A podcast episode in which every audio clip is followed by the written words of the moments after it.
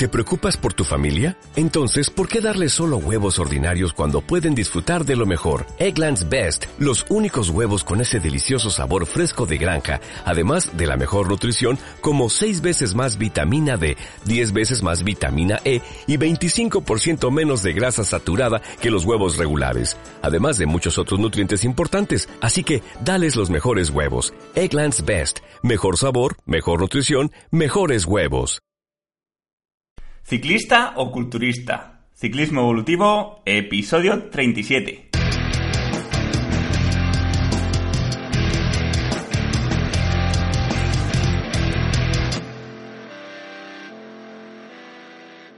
Hola, bienvenidos y bienvenidas a un nuevo episodio del podcast Ciclismo Evolutivo. Ya sabéis, el podcast donde hablamos de información útil y real, basándonos en la ciencia y en la evidencia sobre entrenamiento, nutrición, psicología y cualquier cosa que nos puede ayudar a mejorar el rendimiento y la salud.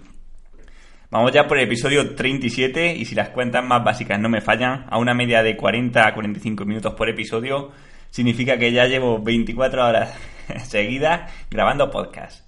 Y para celebrar esta cantidad de episodios a la que nunca pensé que llegaríamos con el podcast, quiero tratar un tema que me habéis pedido mucho, sobre todo los suscriptores, los que apoyáis al podcast, y el entrenamiento de fuerza en ciclismo.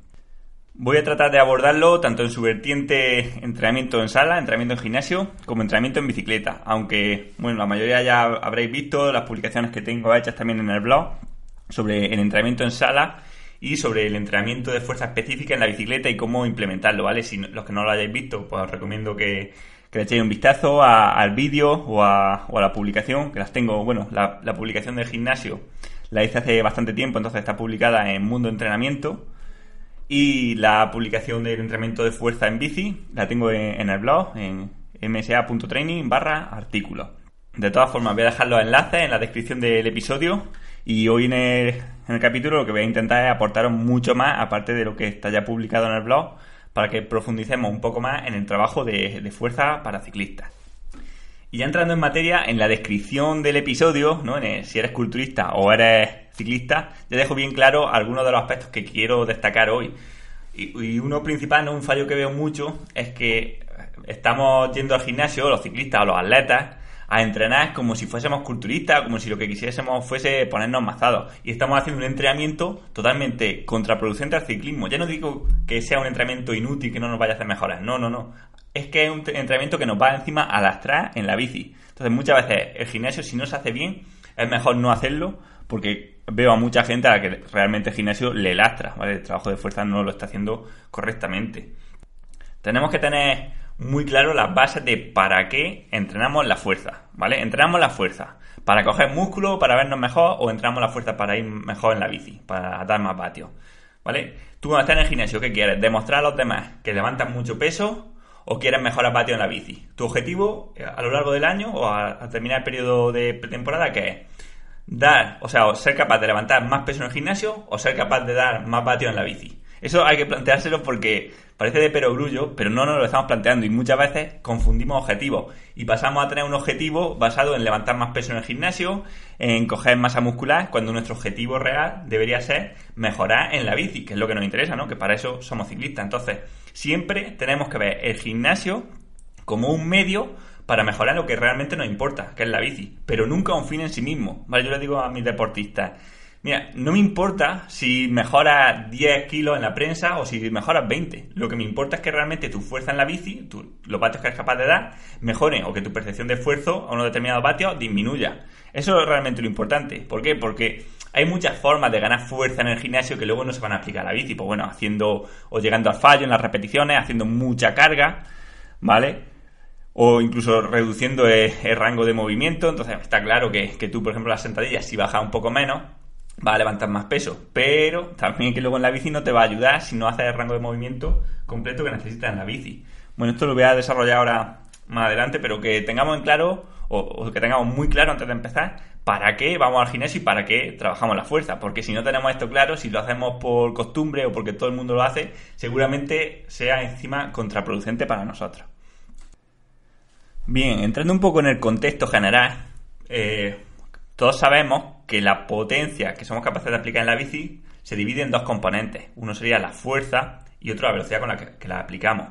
En un deporte como el ciclismo, el factor más importante es la fuerza, ya que la velocidad máxima no suele ser limitante. Ahora bien, no podemos confundir que no sea, eh, digamos, determinante con que no sea importante. Ser capaz de dar mucha fuerza a muy baja velocidad tampoco te va a hacer ser muy potente.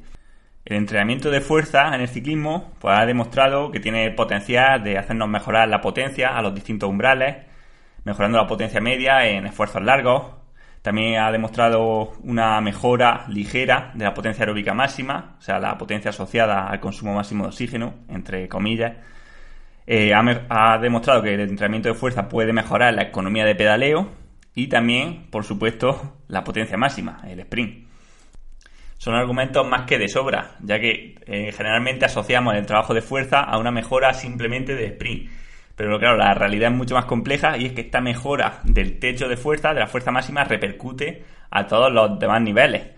El hecho de aumentar nuestra fuerza máxima, nuestro tope de fuerza, hace que a una determinada intensidad, pongamos por ejemplo 300 vatios, el porcentaje al que estamos trabajando de nuestra fuerza máxima sea menor. Y trabajar a un menor porcentaje implica que hay que reclutar un menor número de fibras musculares a la vez para realizar esa potencia. Reclutar menos fibras musculares a la vez implica que estas tienen más tiempo para descansar hasta que se vuelvan a reclutar y que por tanto disminuya la acumulación de fatiga. Y es que no podemos negar que la destrucción muscular o las microroturas de fibras musculares que se producen en el ejercicio es una de las principales causas que hacen que aumente la percepción de esfuerzo y por tanto lleguemos al agotamiento antes. Para seguir profundizando en este tema, tenemos que tener en cuenta, o muchos ya lo sabéis, que generalmente hemos dividido las fibras musculares en tres categorías. Serían las fibras tipo 1, las fibras llamadas rojas o lentas, las fibras tipo 2A que serían las intermedias o rápidas, y las 2X, que serían las muy rápidas, fibras blancas, fibras muy potentes pero poco resistentes. Bueno, el entrenamiento de fuerza, al contrario de lo que se podría pensar, no solo mejora o no solo fortalece a las fibras más fuertes o más rápidas, sino que también fortalece a las fibras lentas y hace que, por tanto, podamos obtener una intensidad más alta utilizando estas fibras lentas y, por tanto, ralentizar la acumulación de fatiga en el organismo. Otra curiosidad del entrenamiento de fuerza es que al contrario de lo que podríamos pensar, este hace que las fibras se hagan más resistentes. Hace que, por ejemplo, las fibras tipo 2X pasen a tipo 2A y las 2A a tipo 1. Pero sin duda por donde yo creo que viene la mayor parte de las mejoras que conseguimos trabajando la fuerza máxima es a través de una mejora de la economía de pedaleo. Esta mejora de la economía lo que significa es que somos capaces de dar una misma potencia gastando menos oxígeno o gastando menos energía. Por ejemplo, si antes del trabajo de fuerza a 300 vatios estamos a 63 mililitros por kilo por minuto de consumo de oxígeno, quizá tras un trabajo bien realizado de fuerza, nuestro consumo de oxígeno sea 61. esta, esta disminución del consumo de oxígeno, por supuesto, se traduce en menos fatiga, en menos cansancio y luego en mayor cantidad de recursos que podemos trabajar en fases más altas. Las causas fisiológicas de que esto ocurra son varias. La principal es que se produce una mejora de la sincronización intra e intermuscular. ¿Y esto por qué se da? Bueno, por un lado, disminuye el tiempo de aplicación de fuerza en la fase de impulso de la pedalada y además la aplicación de fuerza se hace óptima durante la pedalada, se va mejorando, por tanto, eh, la forma en que aplicamos la fuerza al pedal. Y además se produce un aumento de la rigidez de los músculos y los tendones, lo cual disminuye las pérdidas de potencia que se producen por movimientos parásitos. Y hay dos beneficios más del trabajo de fuerza que casi nunca tenemos en cuenta, pero que son bastante importantes. Por un lado, es que el entrenamiento de fuerza nos puede dar una optimización de nuestro porcentaje de grasa y nuestro porcentaje de músculo. O sea, alguien que nunca ha trabajado la fuerza máxima, por poco que haga en el gimnasio, ya a partir de las dos o tres semanas, algo de masa muscular va a coger. Y por otro lado, tenemos la reducción del riesgo de lesión, que es importantísimo. Esto se debe a un procedimiento denominado mecanotraducción. Voy a intentar no entrar muy a fondo en él, pero bueno, podríamos decir que la mecanotraducción es el fortalecimiento de los tendones y de los ligamentos debido al empleo de tensiones en ellos, ¿vale? Digamos que no son estructuras inertes, no es como se cree que los tendones son como cuerdas o como piedras, no, no, no. Los tendones tienen la capacidad, o los ligamentos, tienen la capacidad de hacerse más fuertes cuando los estimulamos. Entonces la mecanotraducción simplemente es un entrenamiento del tendón para que se hagan más gruesos y más fuertes. ¿Vale? Siempre el riesgo donde lo, vamos a tener cuando empezamos a trabajar el trabajo de fuerza, porque los músculos se fortalecen antes que los tendones, ¿vale? Ahí es donde tenemos que tener cuidado. Pero el trabajo de fuerza, si lo aplicamos bien durante el tiempo, si lo aplicamos de forma progresiva, nos va a provocar este fortalecimiento de estos tendones y por tanto que seamos menos susceptibles a largo plazo a, tendinitis y problemas relacionados con, con la rodilla. Y luego, por otro lado, el entrenamiento de fuerza bien aplicado también nos va a ayudar a solucionar las descompensaciones musculares que podamos tener. Por ejemplo, ahora es muy común el tener amnesia glútea, ¿vale? Lo que quiere decir que el glúteo no está funcionando como debería pues bueno, debido a que lo tenemos dormido, de, no utilizarlo, de utilizarlo como cojín, de estar sentados tanto tiempo. Entonces, un buen trabajo de fuerza tiene que poner en funcionamiento este glúteo y también evitar que el trabajo que debería hacer este músculo, por ejemplo, en, esta, en este caso en concreto, no lo haga otro músculo que haga funciones similares, como por ejemplo el tensor de la lata. Bueno, ya pasando un poco a aspectos más prácticos que creo que os van a interesar más. ¿Cómo implementar el entrenamiento de fuerza durante el año? ¿no? Primero tenemos que ver eh, el conjunto del plan y decir dónde o cuándo trabajamos la fuerza, mejor dicho, y, cómo. Bueno, vamos a ver cuándo. Se conoce, o por lo menos lo que dicen los estudios, es que necesitamos del orden de 2 a 3 meses, de 8 a 12 semanas, para empezar a notar los beneficios del trabajo de fuerza con la realización de al menos dos sesiones de entrenamiento a la semana. Esto quiere decir que vamos a necesitar menos tres meses de progreso en el trabajo de fuerza, más la pequeña adaptación articular que necesitemos en las primeras dos semanas, dos, tres semanas, para no lesionarnos. No podemos llegar a hacer entrenamiento de fuerza y el primer día ponernos a tope, sino que las primeras dos o tres semanas las utilizaremos pues, para aprender un poco los ejercicios, eh, adaptarnos muy poco a poco, trabajar con cargas ligeras y bueno, ir adaptando los tendones a la vez que vamos, fortaleciendo los músculos para reducir la probabilidad de lesión que como digo, cuando más probabilidad de lesión tenemos son las primeras semanas. Ahí eh, son los momentos críticos donde la mayoría de la gente se hace daño. ¿Qué es lo ideal? Bajo mi punto de vista, lo ideal es hacer este periodo de, gimnasio, estos 2, 3, 4 meses de, más carga de gimnasio, cuanto más lejos de las carreras, mejor en el periodo de pretemporada. Por varios motivos. Uno es que se ha, se ha demostrado que todo el trabajo de fuerza que consigamos se puede mantener durante el año con la realización de una sesión cada semana, incluso cada 10 días. ¿Vale? Por tanto, podemos dedicar ahora en pretemporada mucho tiempo a desarrollar la fuerza y luego con poco esfuerzo mantenerla. Y por otro lado, porque no lo vamos a poder desarrollar más adelante. Al final, el realizar dos sesiones, dos sesiones de gimnasio fuertes a la semana va a impedir, eh, en alguna medida, que podamos entrenar fuerte en la bici. Esto en pretemporada o en el periodo de base no es tan importante. Si, hacemos menos bici pero estamos trabajando la fuerza, pues bueno, nos puede compensar. Pero llega un punto en, la temporada, cuando ya estamos trabajando la intensidad, cuando vienen cerca las carreras, que esta fatiga inducida por el trabajo de fuerza nos impide entrenar bien en bici y al final te va a hacer rendir menos. Es lo que he dicho al principio. Tenemos que saber para qué estamos entrenando a fuerza. Y si el entrenar más gimnasio nos va a hacer que luego en la bici vayamos cansados y no podamos hacer series y no lleguemos a los vatios, bueno, pues entonces nos está frenando en vez de ayudarnos. Así que tenemos que saber cuándo aplicarlo y cuándo no. A mí me pasa a veces con deportistas que tienen que empiezan y Manu que tengo una carrera en tres meses es súper importante y a ver cómo hacemos el trabajo de fuerza pues gimnasio no porque es que si hacemos gimnasio no vamos a poder entrenar bien en la bici ¿vale? y además vamos muy justo de tiempo entonces vamos a hacer otras cosas o trabajo de fuerza en la bici que bueno si luego si da tiempo lo, lo explicaré cómo realizarlo bueno, pues la planificación esto sería lo general. Dos, tres semanas de adaptación, luego ya empezamos el trabajo de verdad, de gimnasio, intenso, buscando mejorar la potencia máxima. Y luego ya en temporada simplemente un trabajo de mantenimiento de, la fuerza que podemos hacer pues cada semana, cada dos, dependiendo también de, las vueltas que tengamos, de las competiciones. Hay veces que no se puede, por, por motivos, por viajes, por estar corriendo una vuelta muy larga, una de tres semanas bueno, a veces no se puede meter trabajo de fuerza, pues ya está, se intenta luego recuperar cuando, cuando se termina la competición, pero bueno, siempre que tener claros los objetivos y si no se puede, pues no se puede. Esta es una también de las cosas buenas que tiene trabajar la fuerza específica, sobre todo ya más adelante de la temporada, encima de la bici, que en cualquier sitio lo puedes meter. Aunque tengas un viaje, aunque te tengas que ir a Francia, sprint con tu bici siempre lo vas a poder hacer. En cambio, buscarte un gimnasio en un sitio que no conoces, pues bueno, puede ser un follón, puede ser una locura, además te vas a dejar más cansado.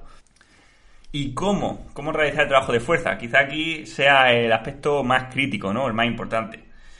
Mm, hay varias metodologías, pero prácticamente todas están de acuerdo, la de Vadillo, Ronestadt, etcétera, en que lo óptimo es realizar un número de repeticiones bajo entre 5 y 10 repeticiones, o incluso acotándolo un poco más, entre 6 y 8 repeticiones, parece que puede estar el rango óptimo de trabajo para conseguir una potencia máxima en cada repetición sin que se acumule demasiada fatiga.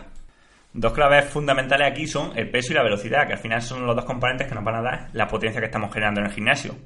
El peso sería la fuerza que vamos a aplicar y la, y la velocidad, pues la velocidad con la que somos capaces de aplicar esta fuerza. Antes de nada tendríamos que saber cuál es la velocidad que queremos recrear en la bicicleta. No sé si alguna vez habéis pensado o habéis planteado eh, qué velocidad o cuánto tiempo dura una contracción muscular. Bien, pues a una cadencia de 90 revoluciones por minuto, cada ciclo, cada pedalada completa, cada circunferencia completa dura 0,66 segundos, ¿vale? 660 milésimas. Pero es que la fase de propulsión, o sea, lo que sería el momento en el que estamos aplicando fuerza, que iría desde los 0 grados, o desde, si fuese un reloj, desde las 12 hasta las 6, ese tiempo son 333 milésimas. O sea, es un visto y no visto. Esa es la velocidad que lleva la, pierna cuando estamos pedaleando a 90 de cadencia y esa es la velocidad que debemos intentar simular en el gimnasio. ¿Qué implica esto? Bueno, por un lado, que las repeticiones, la fase concéntrica de cada repetición debe ser muy veloz, muy rápida, y por otro lado, que no podemos poner mucho peso, ya que poner demasiado peso haría que la velocidad sea más baja. Y esto es lo que he dicho antes, uno puede tener mucha fuerza, pero ser capaz de aplicarla solamente a una velocidad muy baja, y esto no nos serviría para el ciclismo. Imaginaros el símil de que queremos eh, arrancar un coche empujándole, ¿no? Como los coches antiguos, y tenemos a una persona que está de bilucha, pero que es capaz de correr a 10 km por hora, y una persona que está petada, está muy fuerte, pero solo es capaz de correr a 3 km por hora. Y para arrancar el coche, o el coche se arranca a 5 km por hora. ¿Qué pasa? Que que empuja mucho, sí, puede, puede mover muy fácil el coche hasta 3 km por hora, pero luego no va a ser capaz de seguir empujándolo y por tanto no va a llegar a la velocidad. Y luego el que tiene poca fuerza, sí, puede correr a 10 por hora, pero tampoco tiene la fuerza para, para lanzar el coche entonces lo que buscamos es trabajar fuerza, pero a la vez trabajarla con la velocidad que vamos a necesitar. Es que si no, no nos sirve de nada.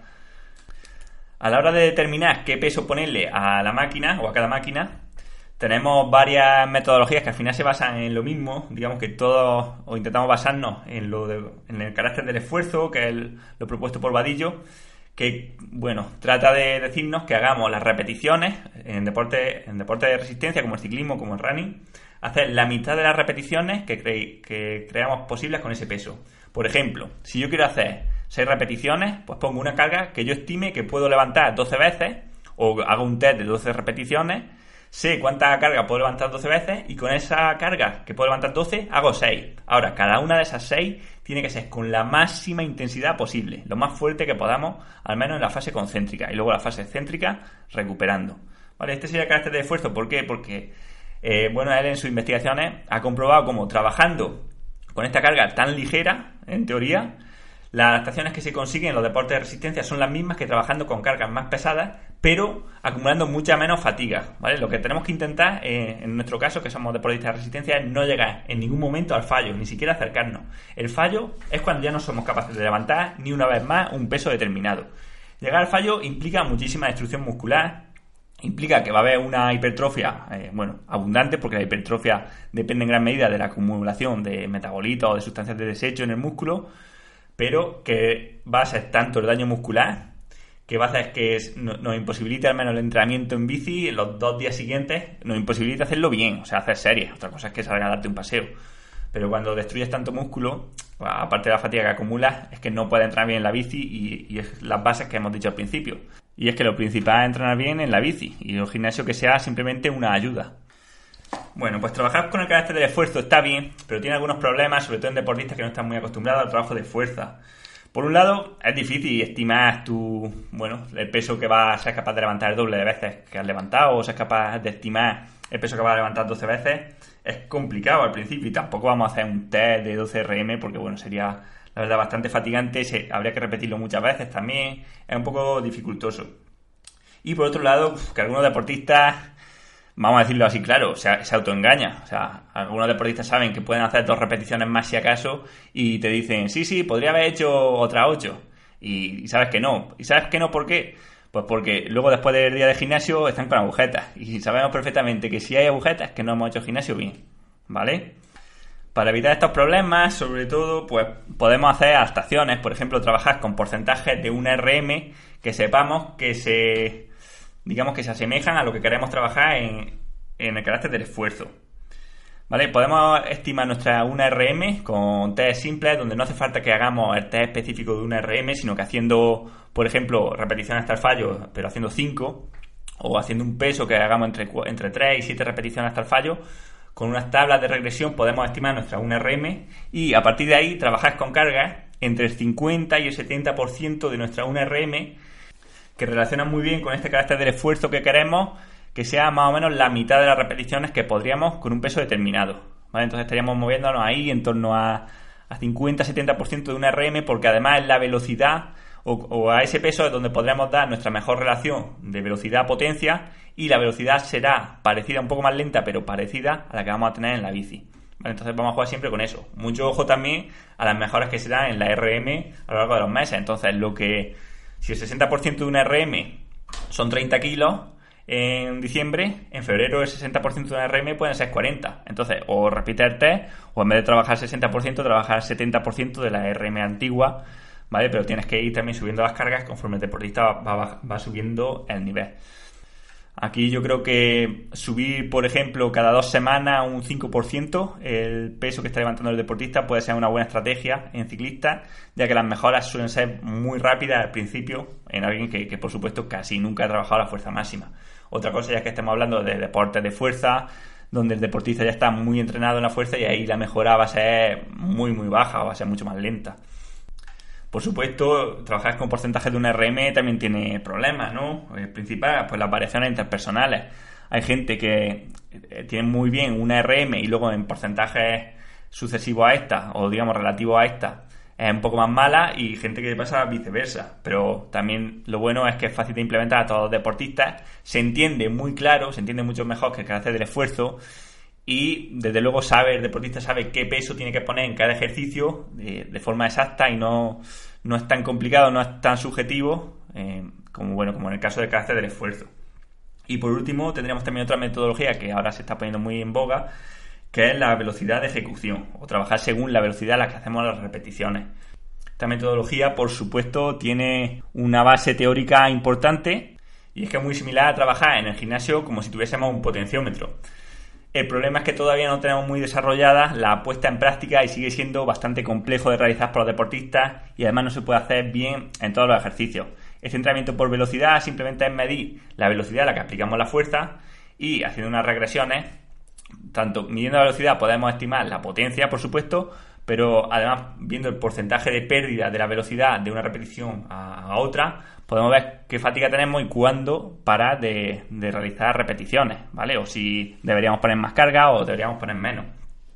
Como digo, el problema aquí viene en la fase de aplicación y es que todavía no hay, digamos, aparatos o dispositivos que midan de forma fácil y útil la potencia o la velocidad en, estos ejercicios. Por supuesto, en laboratorio sí, tenemos los encoders lineales, tenemos las plataformas de fuerzas, tenemos bastantes formas de medir en ejercicios determinados la velocidad de, ejecución, ¿no? Por ejemplo, en ejercicio de sentadilla. Pero cuando nos vamos a un gimnasio tradicional o un gimnasio normal donde no tenemos estos aparatos, tenemos que utilizar otros dispositivos como pueden ser los acelerómetros que se puede, por ejemplo, pulseras para el pie, de acelerómetro, de los cuales su eficacia aún o su, digamos, su fiabilidad está puesta en entredicho. Seguro que muchos conocéis algunas batallas científicas que ha habido últimamente con la fiabilidad de estos dispositivos o no. Bueno, yo no voy a entrar ahí, pero sí que creo que todavía falta un poco para que estos dispositivos, estas metodologías, sean útiles para los deportistas. Y o digamos prácticas, más que útiles, prácticas, ¿vale? Porque útiles sí que pueden ser. Pero bueno, como digo, al final el entrenamiento por velocidad es simplemente cuantificar lo que estamos haciendo con, lo, con el carácter del esfuerzo o con una RM, ¿vale? Pero eh, que podamos medir o no medir algo, ¿vale? Que podamos medir la velocidad con la que realizamos la sentadilla o no podamos medirla, no quiere decir que no vaya a ser efectiva. Es lo mismo que pasa con entrenamiento en pulsaciones y en vatios. No quiere decir que porque tú no tengas potenciómetro no vayas a entrenar bien o no puedas mejorar tu rendimiento, por supuesto que lo hacen, ¿no? Bueno, aquí es un poco lo mismo. Y de momento lo que también dice la evidencia es que no hay o no se no hay una mejora de rendimiento de trabajar por velocidad a trabajar por carácter del esfuerzo. O sea, vale, sabe a la velocidad con la que estás trabajando, pero a partir de ahí no va a mejorar más solamente por saberlo. Bien, otro aspecto vital a la hora de hacer los ejercicios es darnos cuenta del rango de movimiento que utilizamos. Y es que todos sabéis que, por ejemplo, la sentadilla o en la prensa, bueno, en cualquier ejercicio, cuanto más bajemos, ¿no? Cuanto más cortemos las articulaciones, luego más difícil nos va a ser levantar el peso y por tanto menos peso vamos a poder levantar. Entonces, ¿cómo sé yo hasta dónde tengo que bajar en la prensa hasta dónde tengo que bajar en la sentadilla? Bueno, aquí mi recomendación básica es simular eh, la amplitud de movimiento que tiene una pedalada. O sea, si tú bajas menos que lo que luego vas a hacer en una pedalada, que más o menos es 80 grados de, de flexión de rodilla, si tú no llegas a 80 grados de flexión de rodilla, no estás trabajando toda la primera fase de impulso en la pedalada y por tanto aquí ya estás haciendo un déficit que luego muy difícil compensar, ¿vale? Entonces, qué mínimo que llegar a estos, como digo, 80 grados de flexión, tanto en la sentadilla como en la prensa, como en el resto de ejercicios, ¿vale? Esto quiere decir, eh, bueno, flexionar o bajar un poco más del ángulo recto, ¿vale? Si tenemos un espejo cerca, miramos cuando las rodillas estén en ángulo recto, bajamos un pelín más y es a partir de ahí donde arrancamos. ¿Vale? Y luego no hace falta extender tampoco al 100%, por un lado porque es lesivo y por otro lado porque en la bici tampoco te vas a extender nunca la, pierna a los 180 grados, entonces siempre paramos un pelín antes de llegar a la máxima extensión. Y también por último tener muy en cuenta el tipo de contracción. El ciclismo es un deporte totalmente concéntrico, no hay eh, eh, contracción ni isométrica ni excéntrica. Por tanto, en el gimnasio lo que tenemos que trabajar es la fase concéntrica de, cada ejercicio. La fase concéntrica, digamos que es en la que vamos contra la gravedad. Por ejemplo, en la sentadilla, en la prensa, cuando subimos. Y la fase céntrica la hacemos recuperando. Ni muy lento, porque entonces nos haría o nos generaríamos carga en los músculos, ni muy rápido, ¿vale? A una velocidad normal donde no tengamos que hacer esfuerzo, simplemente. Y como digo, la fase concéntrica a tope lo más rápido que podamos. Esto es otra cosa súper importante, la intención de esfuerzo. Para realizar bien el gimnasio, nuestra intención de esfuerzo en cada repetición, en cada repetición tiene que ser máxima. O sea, que movamos el peso que hemos puesto a la máxima velocidad que seamos capaces. Tenemos que buscar generar la máxima potencia posible, haciendo que todas las fibras musculares del músculo se tienen que contraer a la vez y que el impulso de la motoneurona sea el máximo posible para poder desarrollar la fuerza máxima. A mí aquí, para explicar un poco a los deportistas, me gusta poner siempre el ejemplo de, de Bruce Lee cuando parte un ladrillo con la mano. Bueno, no sé si habéis fijado, pero es solamente una repetición, solamente un puñetazo, pero lo ves que lo da y se queda reventado, se queda súper fatigado. ¿Por qué? Porque lo ha dado con el 100% o si me apuráis con el 120% de la fuerza que tenía en ese momento, ¿vale? Pues eso es lo que tenemos que hacer un poco. No ponemos mucho peso, no hacemos muchas repeticiones en el gimnasio, pero lo que sea importante, cada repetición tiene que ser a matar, o sea, a morir, a reventar las máquinas del gimnasio. Bueno, por último, ¿qué ejercicio realizar en el gimnasio? Como siempre, no hace falta ni mucho ni muy complicado, sino que fácil y poco suele ser eh, el éxito. Entonces, Básicos, básicos, diría que hay dos, que serían además completos. La prensa, la prensa horizontal o la prensa vertical, en caso de que tengamos, y la sentadilla. Estos ejercicios repercuten en toda la cadena de transmisión de fuerza de, la pedalada. Y además tenemos dos complementarios a estos, que sería el hip thrust, que predominantemente actúa en el glúteo, y la zancada, que sería similar, bueno, a realizar una especie de sentadilla a una pierna. Los dos inciden fundamentalmente en el glúteo.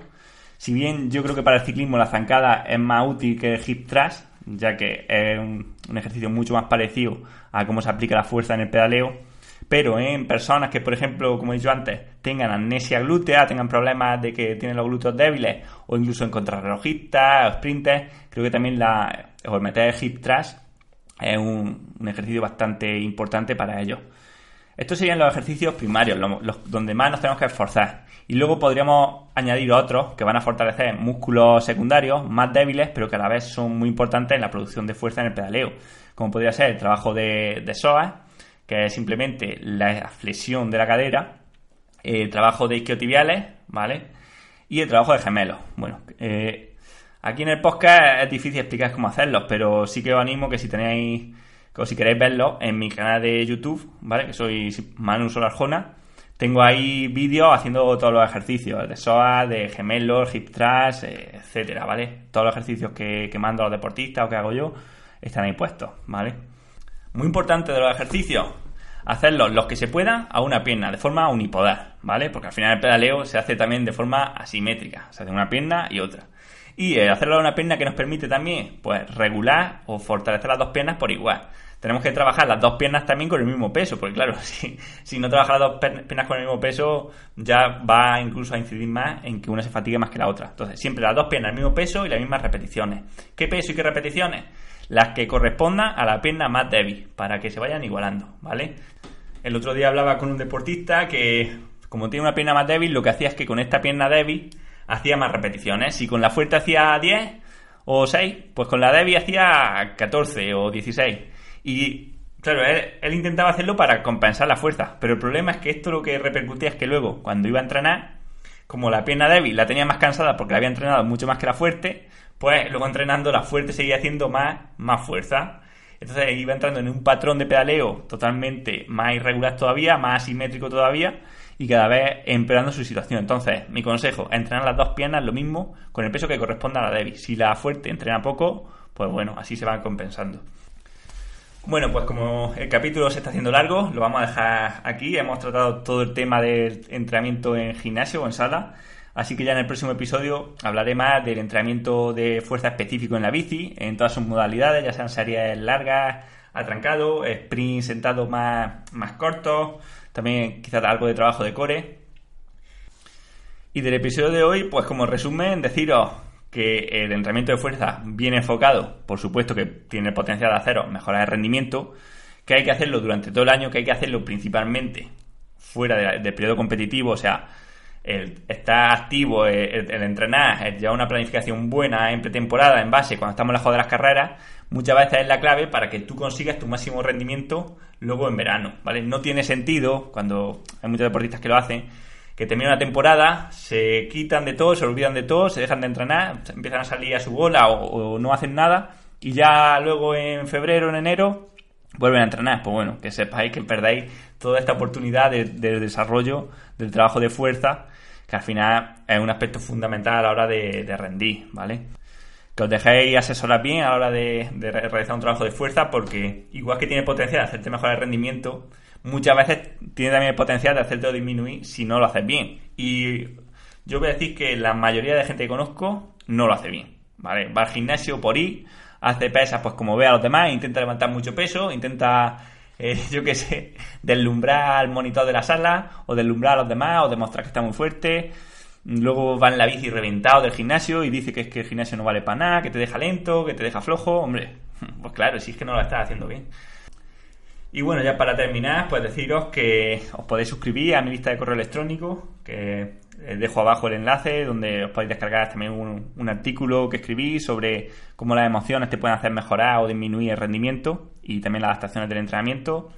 Y que si os ha gustado el episodio, pues que me lo hagáis saber, pues bueno, dándole a me gusta y dejándome algún comentario, porque bueno, son las formas que tengo de, saber que, que, de verdad los temas gustan, o se entienden o no se entienden. Y sin mucho más que añadir, yo soy Manu Solarjona y esto es Ciclismo Evolutivo. Nos escuchamos en el próximo episodio.